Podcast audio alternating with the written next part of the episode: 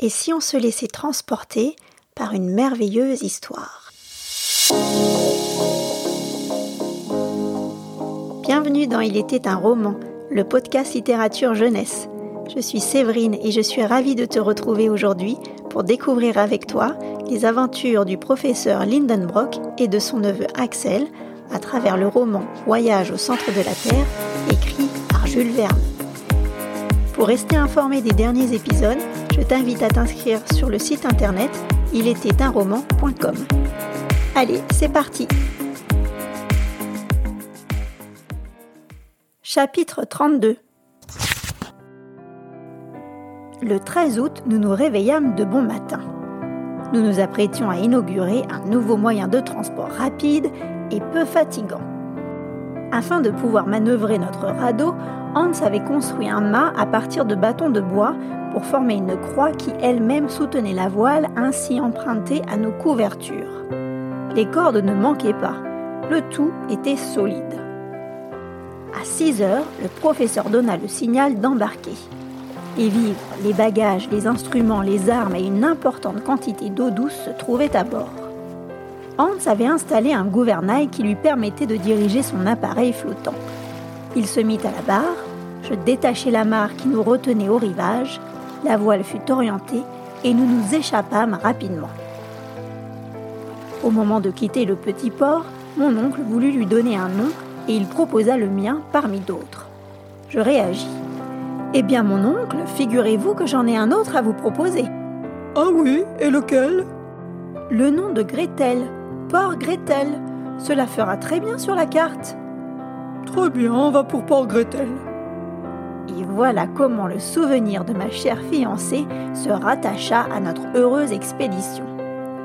Nous filions vent arrière avec une extrême rapidité. Au bout d'une heure, mon oncle avait pu se rendre compte de notre vitesse. Si nous continuons à avancer ainsi, nous parcourrons au moins 150 km en 24 heures et nous ne tarderons pas à apercevoir les rivages opposés.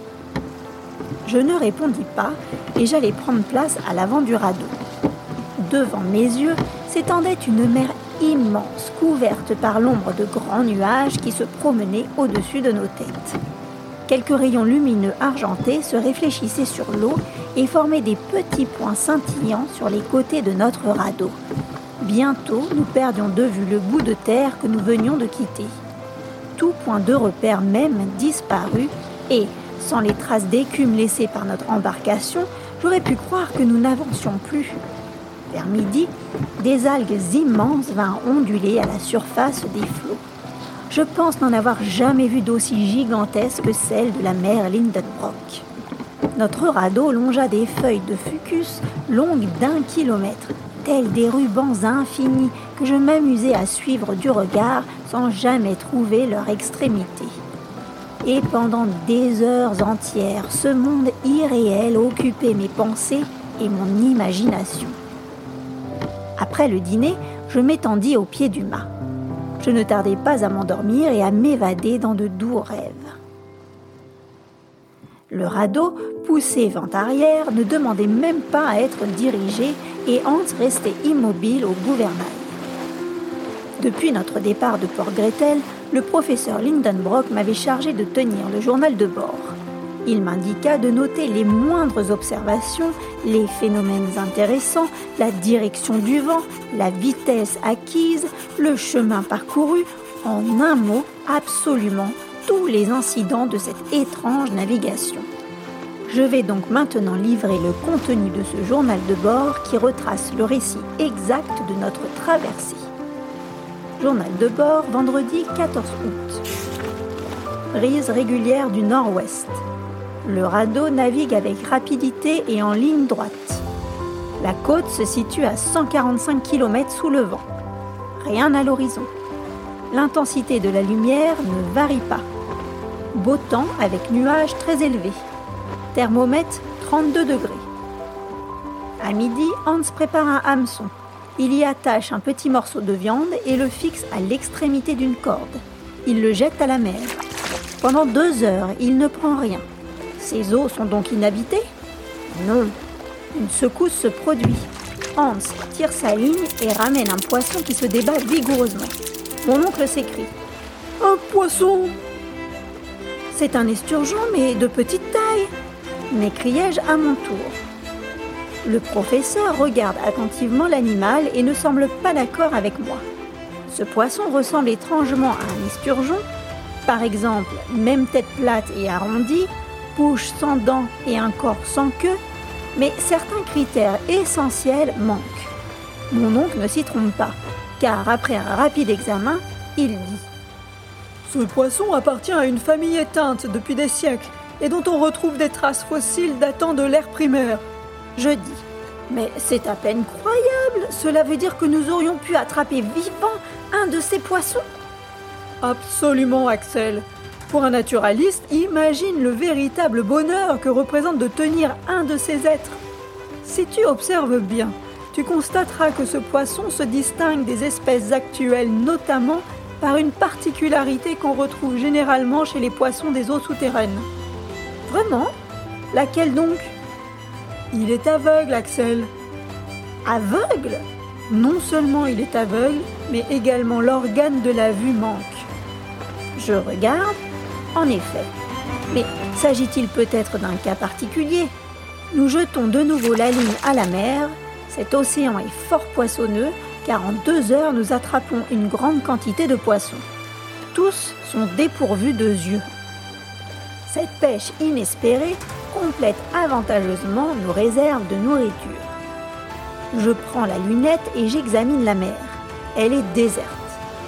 J'observe l'espace, mais les airs sont inhabités comme les rivages. Cependant, mon imagination m'emporte dans les merveilleuses réflexions de la paléontologie.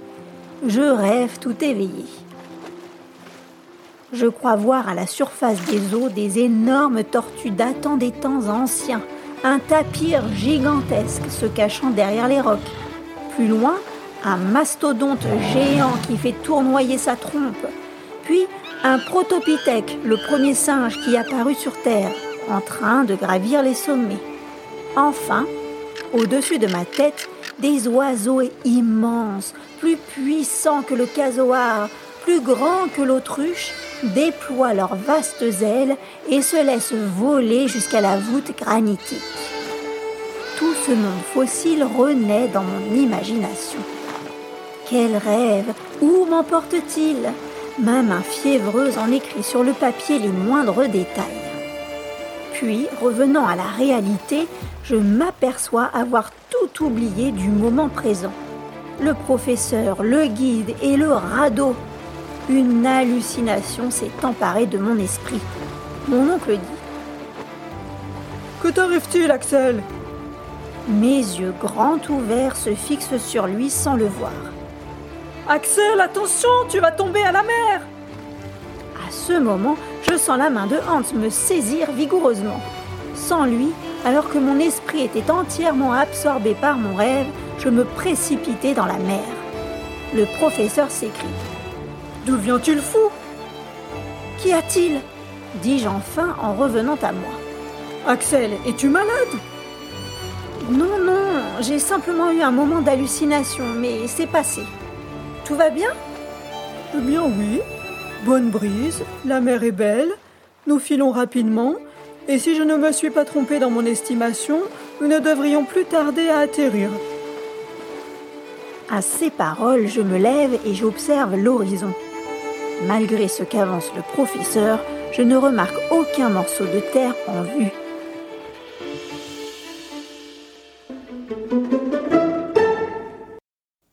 Chapitre 33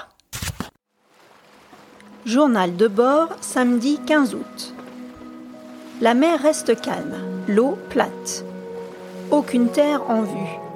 L'horizon paraît excessivement éloigné. Ma tête est encore très lourde, toujours sur le coup de mon incroyable rêve. Mon oncle n'a pas rêvé, lui, mais il est de mauvaise humeur. Il a beau observer à la lunette chaque recoin de l'espace se présentant devant lui, toujours rien en vue. Il apparaît déçu et découragé. Le professeur Lindenbrock commence à redevenir l'homme impatient du passé. Il a fallu mes mésaventures et mes souffrances pour révéler chez lui quelques signes d'humanité. Mais depuis ma guérison, Sa nature a repris le dessus. Et pourtant, le voyage n'est-il pas en train de s'accomplir dans les meilleures conditions? Est-ce que le radeau ne file pas avec une merveilleuse rapidité? Je lui dis. Vous semblez inquiet, mon oncle. Inquiet? Non. Impatient alors Bien sûr, on le serait pour bien moins. Pourtant, nous avançons à vive allure.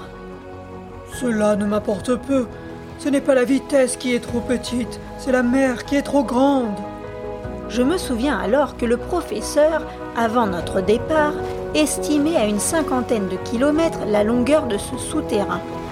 Néanmoins, nous avons parcouru un chemin trois fois plus long et les terres du sud n'apparaissent toujours pas. Le professeur reprend. Nous ne descendons pas.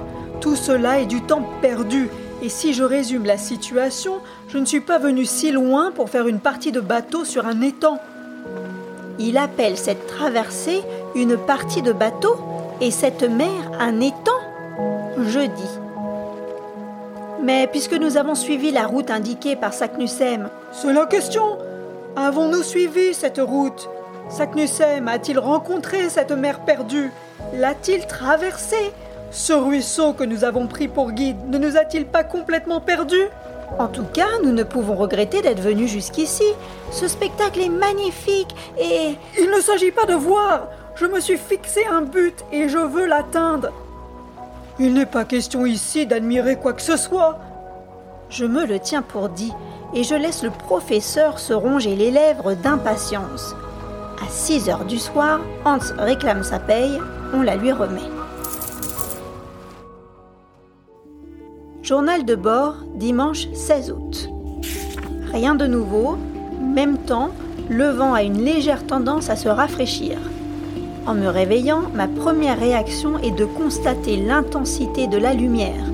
Je crains qu'elle ne vienne à s'obscurcir puis à s'éteindre. Il n'en est rien. Vraiment, cette mer est infinie.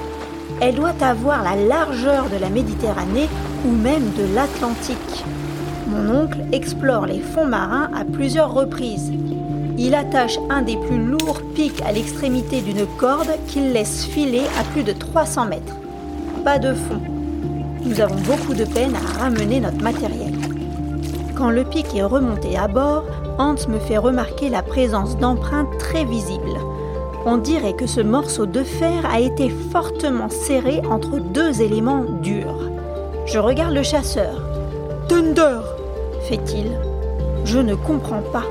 Hans se met à ouvrir et refermer plusieurs fois la bouche pour me faire comprendre sa pensée. Des dents dis-je avec stupéfaction.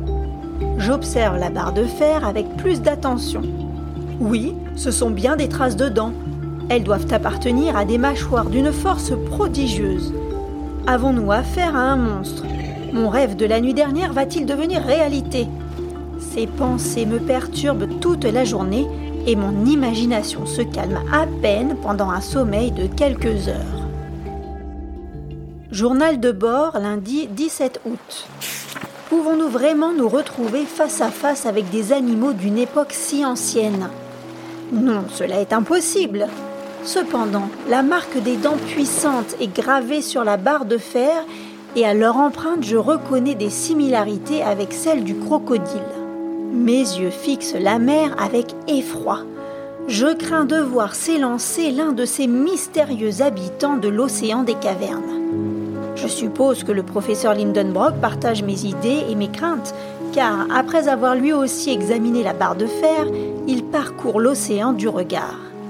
Je me dis Oh diable, que lui a-t-il pris d'explorer les fonds de cette mer? Il a dû troubler un animal marin dans son repos. D'un coup d'œil, je vérifie que les armes se trouvent bien avec nous et prêtes à être utilisées. Mon oncle me voit faire et m'approuve d'un geste. Déjà, l'agitation de la surface de l'eau indique le trouble se produisant dans les profondeurs. Le danger est proche, nous restons attentifs. Journal de bord, mardi 18 août. Le soir arrive, même si en ces lieux la lumière ne se couche jamais. Nos paupières alourdies nous signalent l'heure du sommeil sans que la nuit ne tombe. Hans est à la barre et je m'endors. Deux heures après, une secousse épouvantable me réveille. Le radeau a été soulevé hors de l'eau avec une puissance indescriptible et rejeté à 40 mètres de là. Mon oncle s'écrie Que se passe-t-il? Hans montre du doigt, au loin, une forme noirâtre qui s'élève et s'abaisse tour à tour. Je regarde et je m'écrie C'est un marsouin colossal Oui, Axel, et voilà maintenant un lézard de mer d'une grosseur peu commune. Et plus loin, un crocodile monstrueux Voyez-vous sa large mâchoire et les rangées de dents dont elle est pourvue? Une baleine Une baleine s'écria alors le professeur. J'aperçois ces nageoires énormes. Nous sommes surpris, stupéfaits, épouvantés en présence de ce troupeau de monstres marins. Ils ont des dimensions surnaturelles et le moindre d'entre eux briserait le radeau d'un coup de dent. Hans veut mettre la barre au vent afin de fuir ce voisinage dangereux, mais il aperçoit sur l'autre bord d'autres ennemis non moins redoutables une tortue large mesurant 12 mètres au moins et un serpent long de 10 qui élance sa tête énorme au-dessus de la surface de l'eau. Impossible de fuir. Ces reptiles s'approchent. Ils tournent autour du radeau avec une rapidité inouïe et tracent des cercles autour. Je saisis ma carabine. Mais quel effet peut produire une balle sur les écailles des corps de ces gigantesques animaux? Nous sommes figés dans la peur. Et voici qui s'approche. D'un côté, le crocodile, de l'autre, le serpent. Le reste du troupeau marin a disparu. Je m'apprête à tirer. Hans m'arrête d'un signe. Les deux monstres passent à 100 mètres du radeau, se précipitent l'un sur l'autre et leur fureur les empêche de nous apercevoir. Le combat s'engage. Nous voyons distinctement les deux monstres. Mais il me semble que maintenant, les autres animaux viennent prendre part à la lutte. Le marsouin, la baleine, le lézard, la tortue. À chaque instant, je les entrevois.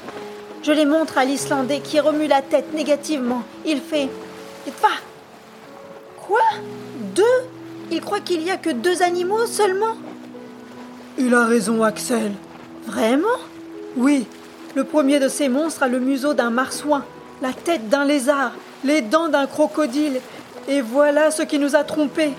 C'est le plus redoutable des reptiles de son époque, l'Ichthyosaurus. Et l'autre? L'autre, c'est un serpent caché dans la carapace d'une tortue, le terrible ennemi du premier, le Plesiosaurus. Hans a dit vrai. Deux monstres seulement troublent ainsi la surface de la mer, et j'ai devant les yeux deux reptiles des océans primitifs. Ces animaux s'attaquent avec une rage indescriptible. Ils soulèvent des montagnes liquides qui s'étendent jusqu'au radeau.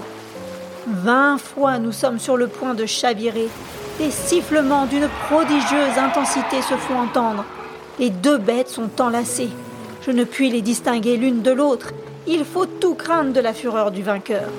Une heure, deux heures se passent. La lutte continue avec le même acharnement. Les combattants se rapprochent du radeau et s'en éloignent tour à tour. Nous restons immobiles, prêts à faire feu. Soudain, l'ichthyosaurus et le plésiosaurus disparaissent en creusant un véritable tourbillon. Le combat va-t-il se terminer dans les profondeurs de la mer? Mais tout à coup, une tête énorme surgit, la tête du plésiosaurus. Le monstre est blessé à mort. Son long cou se dresse, s'abat, se relève, se recourbe, fouette les flots et se tord comme un verre coupé. Mais bientôt les souffrances du reptile s'achèvent, ses mouvements diminuent et le serpent s'abat sans vie, la mer calmée. Quant à l'ichthyosaurus, a-t-il donc regagné sa caverne sous-marine? Ou va-t-il reparaître à la surface de la mer?